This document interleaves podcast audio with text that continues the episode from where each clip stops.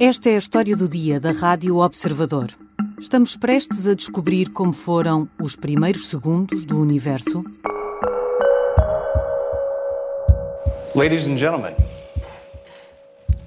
we have detected gravitational waves. We did it. A 11 de fevereiro de 2016, um grupo de cientistas nos Estados Unidos anunciava que, depois de anos de investigação e desenvolvimento, tinham conseguido detectar ondas gravitacionais geradas pela colisão de dois buracos negros. O registro do som gerado por essa colisão confirmava a teoria da relatividade geral de Albert Einstein e acabaria por valer o Nobel da Física. Agora, um consórcio de investigadores dedicados a estudar as ondas gravitacionais prepara-se para fazer um anúncio descrito como muito importante, sem mais detalhes. O que se sabe é que procuram há anos o fundo cósmico de ondas gravitacionais, uma espécie de ruído de fundo que pode permitir compreender melhor o Big Bang, o momento que a ciência descreve como a origem do universo. Terá sido agora? E se foi, por que é que isso é importante? E já agora, o que é que são, afinal, ondas gravitacionais? Vou conversar com Carlos Fiolhais, professor de Física e autor do podcast Ciência Pop da Rádio Observador. Eu sou a Sara Antunes de Oliveira e esta é a história do dia. Bem-vindo, professor. Olá, como está? Professor, dê-me aqui uma ajuda. O que é que são exatamente ondas gravitacionais? ondas gravitacionais uh, são ondas diferentes das, das ondas de luz que nós conhecemos e que há de vários comprimentos de onda ou frequências uh, e que foram previstas uh, e foram previstas no início do século XX, mais precisamente em 1916, pelo grande Albert Einstein na sequência da sua teoria da relatividade geral. Uh, essa teoria, que é a melhor teoria que temos hoje de gravitação, diz que o, o espaço e o tempo não são fixos, são elásticos uh, e, e uma, uma grande massa, uma grande massa a abanar, pode alterar, uh, digamos, as distâncias e os tempos, uh, digamos, nas proximidades, ou mesmo mais longe, porque isto transmite-se. E é este abanar que nós chamamos, devido a oscilações de grandes massas, que nós chamamos ondas gravitacionais. Ondas eletromagnéticas, que são luz, por exemplo, a luz que, que a qual conseguimos ver ou conseguimos ouvir rádio, eh, que são outro tipo de ondas, mas são ainda luz, ou raio-x, ou há um, todo um conjunto de, de formas de luz. Trata-se de, de cargas em movimento que nas antenas que provocam esse que provocam esse, essas oscilações. E agora trata-se de massas a abanar que provocam, o, o, digamos, a oscilação do próprio espaço e do tempo. Portanto, é um fenómeno que foi uh, previsto e que, ao fim de quase praticamente 100 anos, foi finalmente descoberto e, foi, isso foi feito há poucos anos. Foi em 2015. Porquê é que Exatamente. ouvi-las e detectá-las nessa altura foram detectadas em 2015, o anúncio foi feito depois em 2016. Porquê é que isso foi tão importante? Bem, eh, eh, do ponto de vista teórico era importante, porque eh, era mais uma prova que a teoria da relatividade geral de Einstein estava certa e até agora as provas vão-se acumulando e havia essa coisa, ter previsto uma coisa e de, foi de várias tentativas, vários engenhos, uh, uh, vários meios muito engenhosos para as detectar, finalmente, uns indiretos, outros diretos, mas finalmente havia-se construído uma tecnologia extraordinária, utilizando lasers, um, uns aparelhos chamados interferontes, uma coisa com 4 km de, de comprimento em que em havia L, não é? dois, é? Uns tubos. Uns tubos em L, uns, mas extremamente precisos, com os lasers, uns espelhos. Um estava no noroeste dos Estados Unidos e outro estava cá no sul, e era preciso estar a uma certa distância um do outro para conseguirem ver, eh, digamos, um sinal que o que é que acontecia, o que é que, o que é que, qual é a nossa interpretação? A nossa interpretação é que aquele abanar que ali chegou, nós vemos o abanar do espaço, o espaço, digamos, a mudar entre dois espelhos,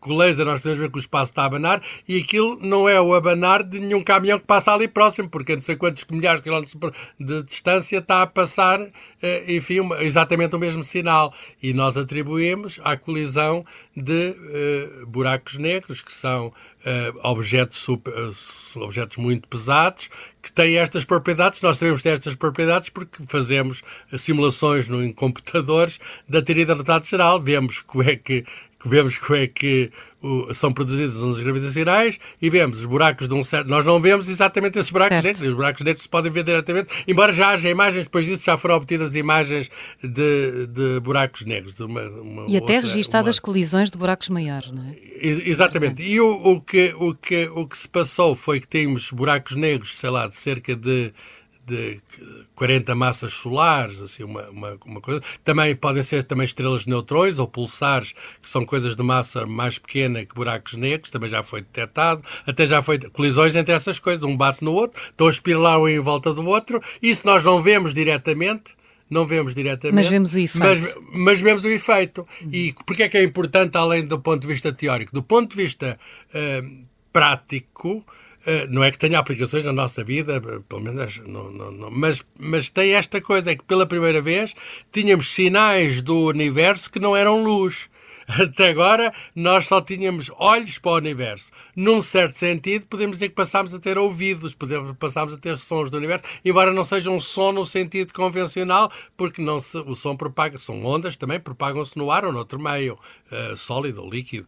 Uh, aqui estamos a falar de coisas que se propagam no espaço propagam-se no espaço vazio. Por isso é que chegam até nós, vindas de lá, de a muitos anos-luz de distância. E o que é que mudou com essa descoberta e com todas as ondas gravitacionais e todas as colisões de buracos negros que foram detectadas depois na nossa visão e já agora audição do universo? Ficámos a, a, a, perceber que o universo eh, era. Eh, já sabemos que o universo é uma coisa extraordinária, não é? Uma coisa onde. É fantástico. À escala do cósmicos, eh, já alguém disse, só o fantástico é que pode ser verdadeiro. Ficámos a saber coisa... que ainda sabemos muito pouco também. Ficámos a, a, a ver, a ouvir fenómenos novos. Uh, designadamente que essas colisões entre buracos negros ou entre uh, estrelas de neutrões que são, uh, tanto, quanto, tanto quanto sabemos, são restos de explosões de estrelas, restos de estrelas pesadas, supernovas, fazem uma explosão e fica lá aquele caroço, que são, é matéria, matéria energia extremamente densa, ficámos a saber que eles existem mesmo. Depois houve, depois houve mais sinais posteriores, de outra, de outra maneira, mas ficámos a saber que existem mesmo. Portanto, as que os buracos negros não é apenas uma concepção teórica, não é apenas a previsão das ondas gravitacionais, é também a previsão dos buracos negros. E, portanto, é, é eh, coisas que eram apenas conjetura, eh, que eram, digamos, conjetura muito plausível, muito, muito razoável, mas passámos a, a ficar a saber que existem mesmo. Portanto, esses monstros cósmicos, estes sorbedores, esses abismos do cosmos, existem mesmo. E, portanto, o nosso cosmos, tem monstros, e esses monstros uh, batem uns nos outros. E, portanto, o nosso universo não é um sítio de tranquilidade, paz e pasmaceira, como parece, visto aqui no nosso sistema solar ordenadinho, mas nesta imensidão que é o cosmos, passam os acontecimentos gigantescos, terríveis, que provocam estas ondas que chegam até nós. Já voltamos à conversa com Carlos Fiolhais, professor de Física e autor do podcast Ciência Pop, da Rádio Observador. Vamos tentar perceber que anúncio é este, que vai ser feito esta quinta-feira, e porquê é que pode ser importante.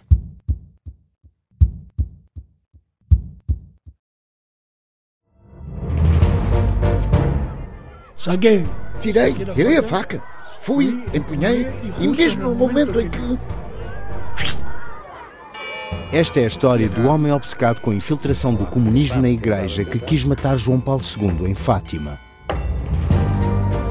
Matar o Papa é uma série para ouvir em seis episódios e faz parte dos Podcast Plus do Observador. Estreia a 13 de maio. Os Podcast Plus do Observador têm o apoio da Kia. Estamos de regresso à conversa com o professor Carlos Fiolhais. Professor, esta quinta-feira, ao final da tarde, um consórcio de investigadores, o Nanograve, que se dedica há muitos anos ao estudo das ondas gravitacionais, vai fazer um anúncio muito relevante. Tem alguma ideia do que podemos esperar? Sim, porque sei, sei qual é o consórcio que vai ser que vai fazer o anúncio. Tudo indica de facto que vai ser uma novidade e que vai ser de grandes proporções. E o que é que se deve tratar? Bem, não, não, não sabemos por enquanto. Estamos a falar... especular. Estamos a especular, mas por aquilo que sabemos do que é o projeto, a gente sabe o que é o projeto, o projeto é relativamente antigo e tem sido apoiado, é um projeto norte-americano e canadiano que o, o recolhe uh, indícios de ondas gravitacionais, mas de uma maneira diferente da, daqueles interferontes. O, o, mais importante é o LIGO, uh, e há na Europa o Virgo, e agora já há, há, há outros. E, portanto, há São, aliás, da de, equipa que recebeu uh, o, o Prémio Nobel em 2017. uma equipa 2017 foram premiados três, três físicos. Uhum. Agora a técnica é diferente. O, o, os, os, digamos, os instrumentos que estão a fazer a recolha são uh, radiotelescópios. Que os radiotelescópios são coisas que existem há muito, no fundo, de, de, recebem ondas de rádio, o que significa uh, sinais de sinais, digamos, que vêm do digamos, do espaço, emitidos por emitidos por estrelas. Que estrelas são estas? Estas estrelas são estrelas de neutrões, também chamadas pulsares. Pulsares ou extremas de neutrões são sinónimos. Estrelas de neutrões é porque são constituídas principalmente por partículas que existem no núcleo atómico são os neutrões, nos núcleos atómicos neutrões prótons, aquilo é uma espécie de núcleo atómico gigantesco, mas muito mais neutrões do que prótons. E eh, estão uh, pulsares porquê? Porque está a rodar e o facto de estar a rodar faz com que aquilo imita uh, luz, neste caso uh, luz invisível, ondas de rádio, que são recolhidas pelos radiotelescópios, uh, roda, digamos, é como se fosse um farol, é, um, é, como se fosse um farol no espaço, enfim, com certeza natural, e nós, aquilo são os, os objetos, são os relógios mais precisos que temos no universo, porque aquilo tem uma regularidade espantosa de rotação, uma rotação muito rápida, são vários tipos de rotação, conforme vários uh, frequências de rotação, vários períodos de rotação, conforme o objeto, mas, mas são muito rápidos e estes radiotelescópios o que é que fazem? São vários radiotelescópios que apanham uh, esses sinais e esse sinal, se aquilo é um bom cronómetro que está ali, se é um bom farol, se está a rodar, digamos, com um ritmo muito nós esperamos, uh, digamos, que alguma alteração daquele ritmo queira dizer alguma coisa. E então o mais provável, uh, e repito, estou a falar antes de, de, receber o anúncio, é que tenha, esteja a uh, ondas gravitacionais um, de um comprimento de onda, portanto, frequência, comprimento de onda e frequência, de algum modo, são duas maneiras de indicar a mesma coisa, completamente diferente, neste caso, maiores comprimentos de onda, frequência mais pequena, completamente diferente, são ainda ondas gravitacionais daquelas que conhecemos, mas agora recolhidas de uma outra maneira e têm propriedades diferentes. No fundo, pegando no, digamos, na comparação com a luz, há luz de vários tipos. Nós temos a luz que os nossos olhos veem e temos também a luz de comprimentos de onda maiores, que é o infravermelho, microondas, ondas de rádio, comprimentos de onda menores, que são as, as ultravioleta, o, o raio-x e o raio-gama. Ora bem, também para as ondas gravitacionais, os tais oscilações do espaço-tempo, também há todos os comprimentos de onda, ou, o que é o mesmo, todos os períodos. E, portanto, os nossos uh, instrumentos que tínhamos e temos os interferómetros que fizeram o anúncio, a descoberta dos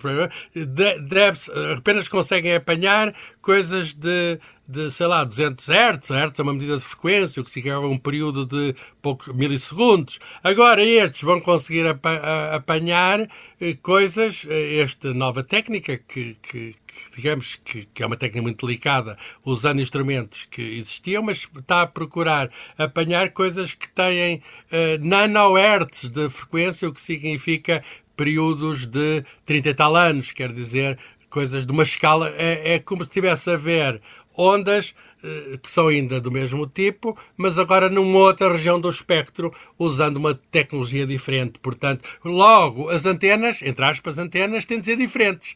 Não mas pode isso significa ser... que podem estar a captar, se eh, for esse o anúncio, ondas gravitacionais uh, em resultado de colisões, eventualmente buracos negros, mas mais antigos?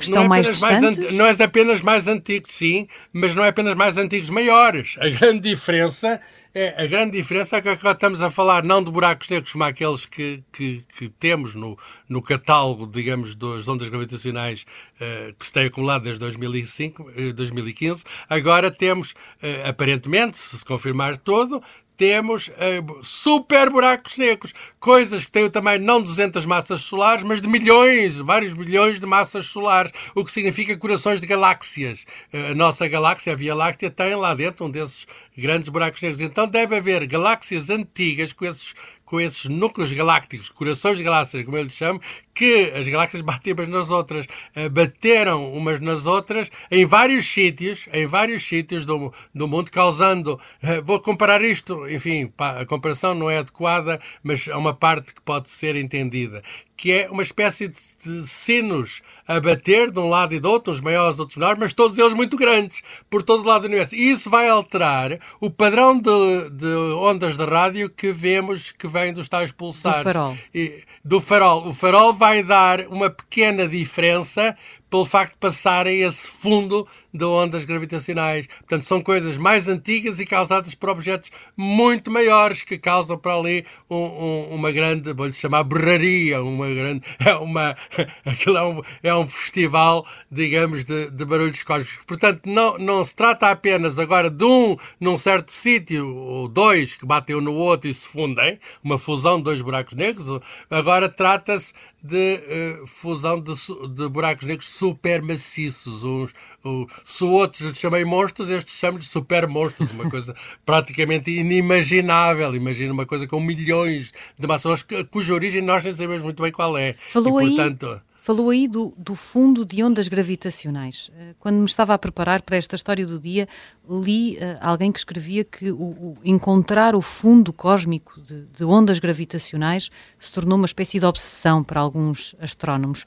Este fundo cósmico é tão importante porque se acredita que no meio desse ruído de fundo, desses sinos todos a tocar uns nos outros, das várias colisões de buracos negros maiores e menores, também pode estar Uh, o som, as ondas gravitacionais geradas pelo Big Bang, é isso? Eh, eu estou em crer que ainda não é isso. Uh, sei que há especulações sobre o próprio início do universo, que é um acontecimento muito violento que se deu há 14 mil milhões de anos, que também deve ter, aí é o sino último. Quer dizer, é o super, super, super sino, para usar a imagem, digamos, dos sinos. Mas uh, aí há dificuldades muito grandes, muito grandes, e, e, e e, eu não acredito que seja, que seja agora isto que estamos a tratar, porque esse sino, entre aspas sempre, deve ter dado um sinal com um comprimento de onda ainda uh, maior e, portanto, uh, é, é, ainda um sinal ainda mais difícil de apanhar do que estes. E, portanto, estou convencido que estamos a falar não do início verdadeiramente do mundo, isso seria extraordinário se conseguisse, com certeza. Há quem fale que houve um período que se chama inflação, não, aqui a inflação que nós estamos a viver não teve um aumento enorme não, não costuma ser, um aumento grande dos preços, dos preços. Aqui o que se deve ter passado é especulativo, que se deve passar no mesmo início do universo é haver um aumento mais rápido do universo, um aumento e esse, esse uma espécie de crescimento explosivo. E esse crescimento explosivo pode dar marcas, pode deixar-se marcas que seria, digamos, um, uma assinatura de, de, do início do universo. Aqui não deve ser bem a assinatura mesmo do início do universo, deve-se tratar desse fundo cósmico formado por já estava o universo já tinha uns anitos, não é? Já havia uh, galáxias e portanto estrelas. As galáxias são grupos de estrelas e uh, uh, na desordem inicial, aquilo eram mais densas, aquilo estavam a bater umas nas outras e, e o que acontece e o que acontece é que esse, esse, essas colisões de buracos negros supermaciços terão causado sinais que agora estaremos a observar. Se isso for verdade, enfim, terá de ser confirmado por outros. É, a ciência também é assim. Não, não basta haver uma equipa que diz uma coisa e fica estabelecido. Não. Terá de ser confirmado por outros, terá de ver se está tudo bem. Já aconteceu que houve falsos anúncios, pensou, falsos anúncios feitos com boas intenções. Pensava-se que estava a haver uma coisa e já se falou até de, de de, de, haver uma marca no fundo de, de microondas cósmicas, é quando apareceram os primeiros átomos, haver lá marcas de, do início do Big Bang. Não se confirmou. Agora, se isso se confirmar, se houver outras equipas que consigam ver, ah, é de facto uma coisa notável, porque estamos a ver, eh, entre aspas, sons, estou a usar sempre esta imagem de sombra, não são sons, mas são ondas diferentes das ondas luminosas, estamos a ver isto, ou ouvir isto, ouvir sempre entre aspas, de um tempo, uh, digamos, uh, bastante mais antigo até que o nosso sistema solar. No fundo, e, portanto, estaríamos a ouvir uma espécie de eco desses primeiros segundos do universo? é um bocadito primeiro, é um bocadito depois de segundos. Estamos a falar de, de, de, de centenas de, de, milhares de anos e, portanto, não, não é exatamente aquele, aquele início, início de tudo. Isso continua a ser um mistério, isso continua a ser uh, inacessível, uh, mas se algum dia conseguimos fazer isso. Uh, enfim, não, não, a ciência, às vezes, a ciência não gosta de se autolimitar.